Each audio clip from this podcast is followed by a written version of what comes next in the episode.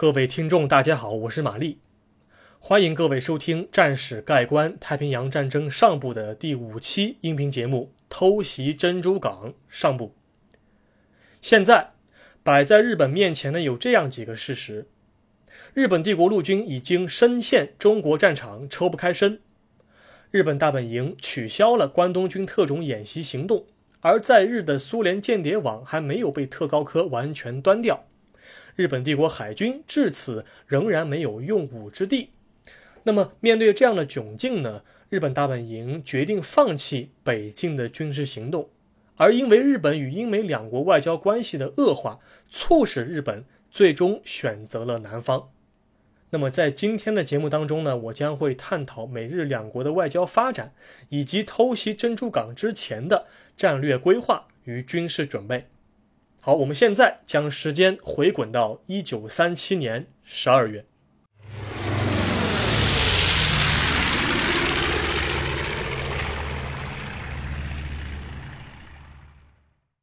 第一节，渐入困境，不断恶化的美日关系与经济封锁。一九三七年十二月，我想是任何一个有历史常识的中国人都不愿意提到的一个时间段啊！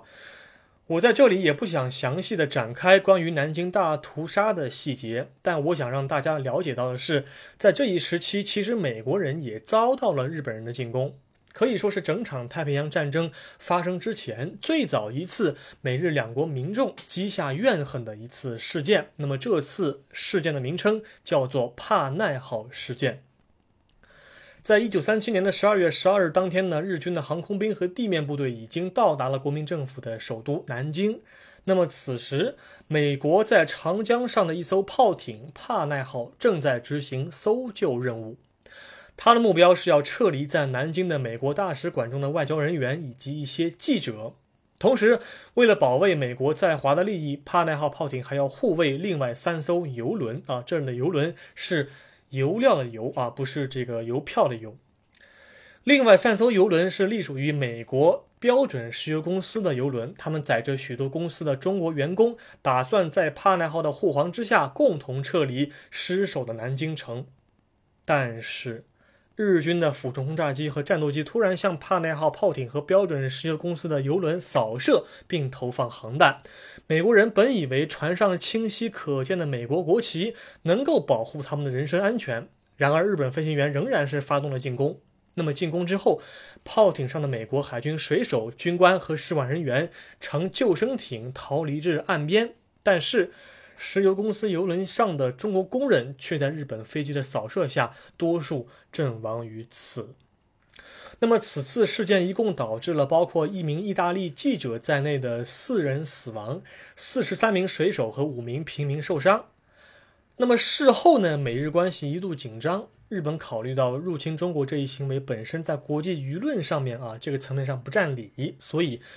所以在一九四一年正式对美宣战之前呢，日方对西方国家在华利益一直是小心翼翼的呵护的啊，不愿意把这层皮撕破。但是谁知道日本高层的期盼无法在基层的官兵中得以实施。那么日本为了缓和日美关系啊，虽然说拿出了二百二十一万美元作为慰问金，想将此次事件私底下了了，但是美方从心理上和外交层面上都不接受日方的道歉。那么，除了这次比较著名的帕奈号事件之外呢，美日之间的关系还因为一些小的分歧而产生了一些裂缝。比如说，当时的美国大使馆的领事约翰·摩尔·阿里森被日本的士兵殴打，以及日本陆军士兵抢劫美国财产等事件，都让这两个国家早在1937年就已经结下了怨恨。好，我们现在将时间快进到1940年的9月份。此时，日本已经占领了大片的中国的土地，但是战况陷入焦灼，而英美等国也开始给中国军队提供武器。那么，日本为了切断美英两国对中国西南腹地的补给线路，便开始向法属印度支那的维希政府施压。因为当时德军已经通过闪电战拿下了法国巴黎，那么维希政府作为傀儡政府呢，虽然说支持德意志第三帝国，但是在这个时候，德意志第三帝国和意大利和日本这三国轴心同盟还没有形成。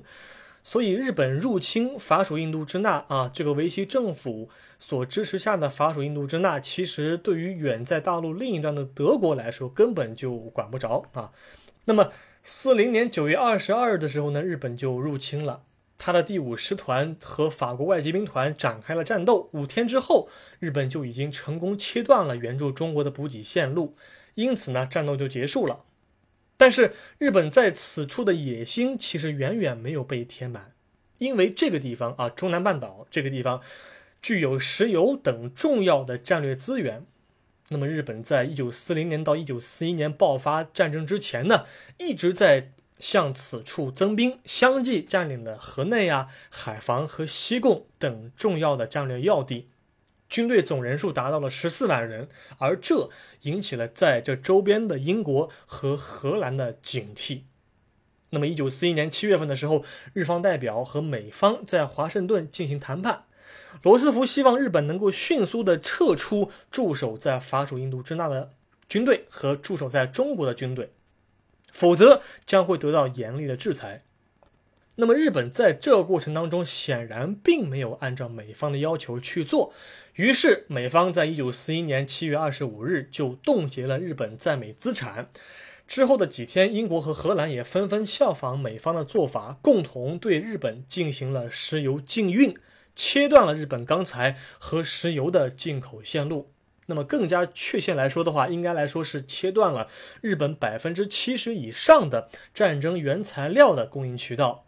一定意义上加速了日本对西方国家进行战争的步伐。那么日本呢，将英国、美国、荷兰和中国视为封锁日本的重要屏障，创造了 A、B、C、D 包围网啊。那么 A、B、C、D 这四个字母分别代表的是 American、British、Chinese 和 Dutch 啊。分别代表的是美国、英国、中国和荷兰，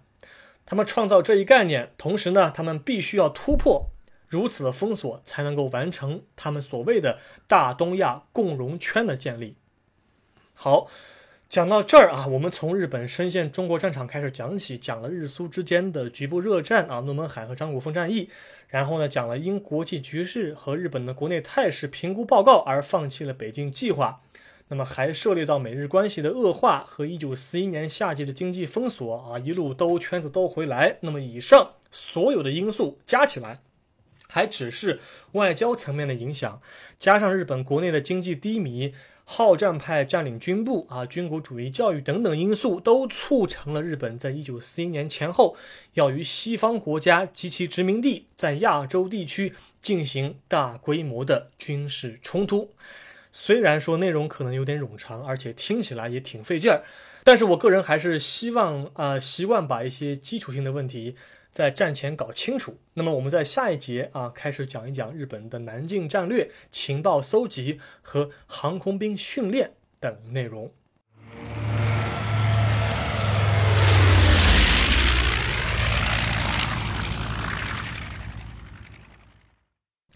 第二节苦练本领。日本的战略制定、情报搜集与飞行训练，在日本已经确定要对东南亚地区的西方殖民地开展进攻计划的时候呢，日本大本营内部就产生了许多不同的声音。有人认为应该率先夺取河属东印度群岛和马来亚，以更快地获取战争资源，然后再封锁美国的殖民地菲律宾，再考虑与美国进行正面冲突。因为马汉曾经在他的海权论里面讲到海上巨舰进行决战的重要性啊，这个决战它的英文名称叫 decisive battle，那么我暂且译为决战啊。那么日方有些将领就觉得应该先削弱美国在东南亚的影响，然后再考虑宣战和歼灭美国的太平洋舰队。但是日本大本营最终并没有采取这样的战略。因为类似的战略是在二十世纪早期就已经完成了战争预案的准备，而当时的日本帝国海军的航空母舰和航空兵连一点影子都还没有。事实上，海军的军令部的总长永野修身采纳了山本五十六的建议，因为山本五十六认为，当日本南进的过程当中一定会封锁菲律宾，而影响美国的利益。还不如先发制人，瘫痪美军的太平洋舰队，这样还可以减少未来入侵行动的美国方面的阻力。那么我在这儿想强调的一点是什么呢？当时日本国内的派系斗争是极为复杂啊，并不是说山本五十六一提出这样的战略构想，大家就把这样的战争计划当做宝贝一样供奉起来，并且立即实施啊，并不是这样的。因为山本五十六本人，他曾经在二十世纪二十年代前去哈佛大学上过学，又当过驻美的海军武官，又参加过伦敦海军会议，因此他一方面非常了解海军的发展，另一方面他深深的了解美国工业能力的强大，而在美日关系上，他更加倾向于温和派，所以当时有很多的好战分子对他是耿耿于怀。他的计划提出之时，也遭来了很多人的反对。但是啊，海军军令部这个机关，它其实和陆军参谋本部是平起平坐的，两者呢都是天皇的直属部门，天皇可以直接管辖。然后山本五十六在海军内部的声望其实很高，他呢因此呢，啊以辞职作为要挟的手段，成功说服了很多的反对者。而永野修身又是海军军令部的总长，是该处的最高长官，所以说永野修身一旦采纳了山本五十六的建议之后呢，类似的决策不可能由于部分的下级军官的反对而被迫终止。好，既然战略计划已经制定完成了，那么前期的准备工作就得广泛的展开了啊。那么袭击珍珠港的计划被称为 Z 计划。同时，日本帝国海军也会对马来亚、菲律宾、关岛、威赫岛等众多战略性地区展开入侵行动。那么，袭击珍珠港，它的最最重要的目标是要瓦解停泊在此处的美军太平洋舰队。日军的目标是要至少摧毁美军四艘战列舰和航空母舰编队。以及完全瘫痪港口的船坞修理能力和油料补给能力，确保至少在未来半年之内，美军无法对东南亚地区造成任何的威胁。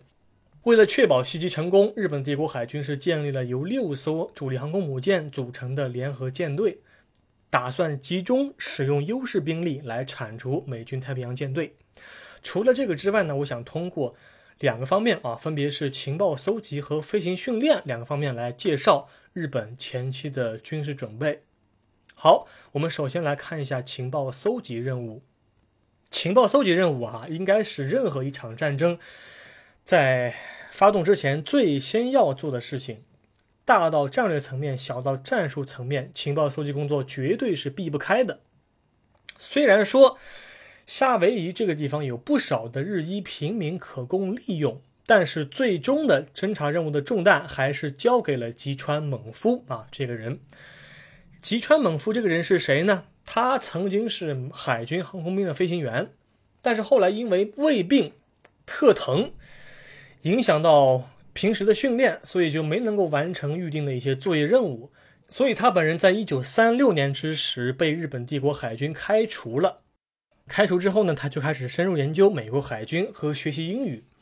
由于他的外语才能不错，而且对美军的了解非常透彻，他便在一九四一年三月份的时候就被派遣到夏威夷进行潜伏。他到了本地之后呢，就找了一个二层楼的房子，透过房子的窗户能看到港内的情况啊。他做了很多的事情，比如说。他经常光顾高地上面的日本茶室，监视舰队的活动情况。他时常去酒吧喝酒，偷听各类人群的谈话，搜集各类小道消息。然后他本人也养成了钓鱼的习惯，趁机呢测量海水的深度。总之，他提供了很多的重要情报，致使日本在开战前夕便开始加紧的做战争准备。啊，因为当时吉川猛夫使用的一个密码叫“紫色密码”。他在一九四一年十月份中旬才被美军掌握，而吉川猛夫他本人传送情报的介质是商用电报，平时来往的数量太庞大了，所以美军一直没有通过分析商用电报的这个情报来发现什么有价值的一些信息。因此，在情报搜集和情报安全领域，其实日本是打了一个胜仗啊，在战前就已经打了一个胜仗。然后东京在收到吉川猛夫的情报之后呢，就开始着手解决一些技术问题啊，比如说如何在潜水当中发射鱼雷。因为是这样，在珍珠港港内的话，它的水的深度最深是四十五英尺。如果不把鱼雷改进的话，原先的鱼雷如果一旦被轰炸机所投放下去的话，鱼雷通过这个重力影响一进入水面之后呢，因为太浅，直接会搁浅在海床上，那么鱼雷就无法正确的前进，更无法击沉战舰了啊。那这是一个很重要的一个问题。那么最后这些问题都得到了很好的解决，还催生出了一架著名的战斗机型号，就是零式战斗机啊。那么零式战斗机啊，它的名气我就不再多说了，非常著名。它呢，在入侵珍珠港之前，就曾经被派遣到中国战区的上空进行了测试。测试的结果是非常悲惨的，当时中国的任何一架战斗机型号都无法击落零式战机。零式战机在中国确实达到了零伤亡。而此时，美国广泛装备的战斗机，比如说 P 三六或 P 四零战机，虽然说火力上也并不弱，但是水平机动能力不敌零式。因此，只要零式掌握了空中主动权，美军战机就很难从日本手中夺取制空权。那么，除了新的机型和鱼雷相继问世之后呢？山本五十六本人还是非常的亲力亲为啊！他在鹿儿岛湾和小川圆湖这两个地区附近亲自监督海军航空兵进行低空的鱼雷投放训练和水平轰炸机的投弹训练。严格的训练使得太平洋战争爆发之后的头一年内，日本海军航空兵的飞行员的水平普遍是非常之高的。好，我们在第二节当中非常笼统地概括了日本帝国海军的战争准备。那么，其实，在整个二十世纪三十年代至四十年代当中呢，日本不仅在武器装备层面有所进步，还在作战思想和军队训练方面颇有一套成果啊。那么，这些因素都促成了偷袭珍珠港的偷袭，以及对其他西方国家殖民地的入侵行动能够成功实施。我们现在进入今天的第三节内容，讲到这儿，日本终于要出兵了。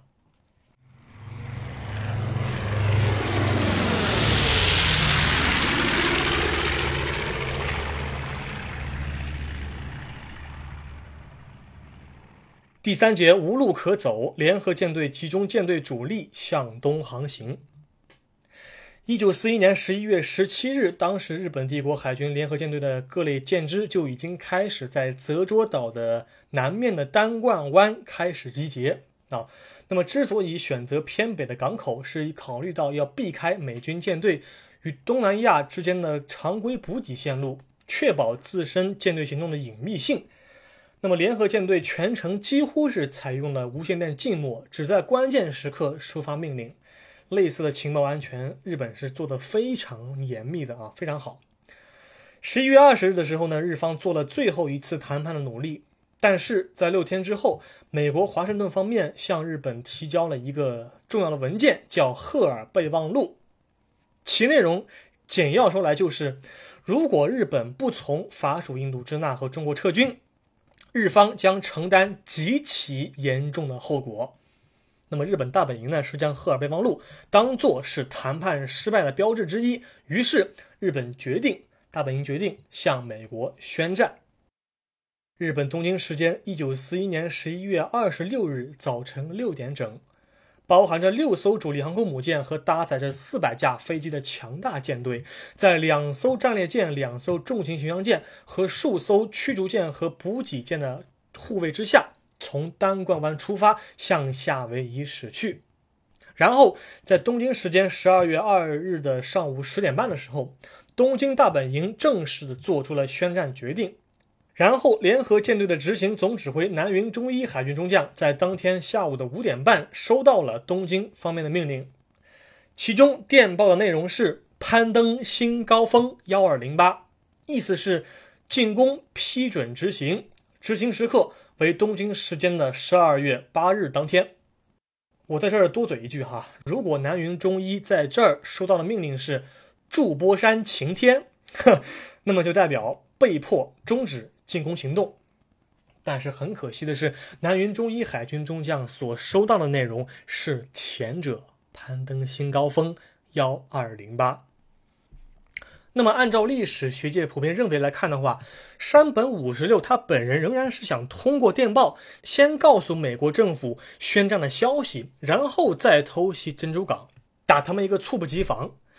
因为虽然当时美方已经破译了日方的电报，但是电报当中也只是提到了珍珠港舰船的活动情况和区域分布情况，美国当时也搞不清楚日方要在何时何地进行入侵。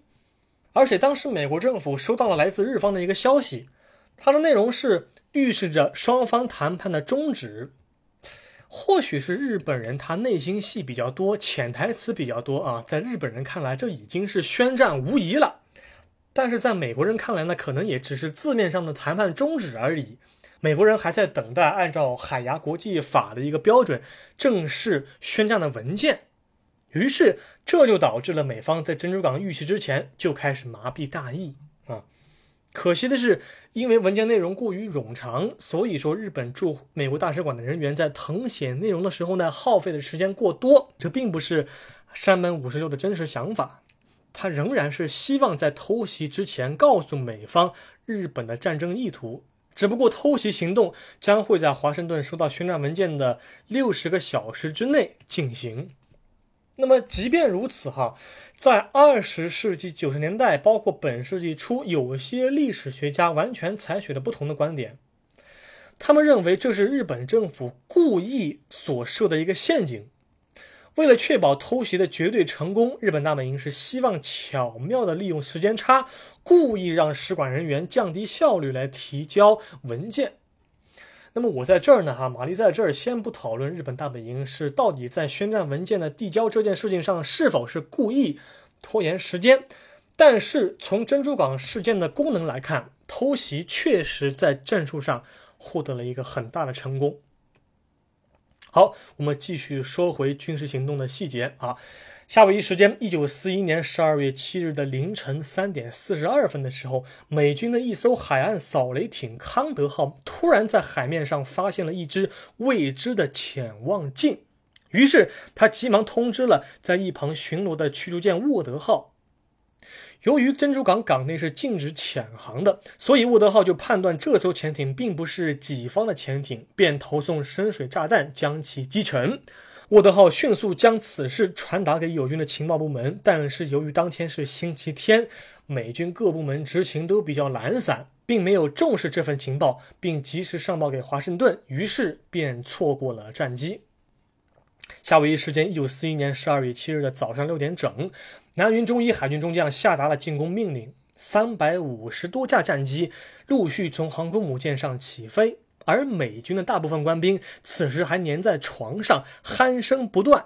殊不知他们即将被卷入一场旷日持久的战争。这是他们半夜逛完了酒吧之后做的最后一场美梦了。好，非常感谢您收听今天的音频节目，我将在下一期当中跟各位讲述一九四一年十二月七日早晨的日军第一波进攻。那么这一期节目我就暂时先讲到这儿。我们下一期再会。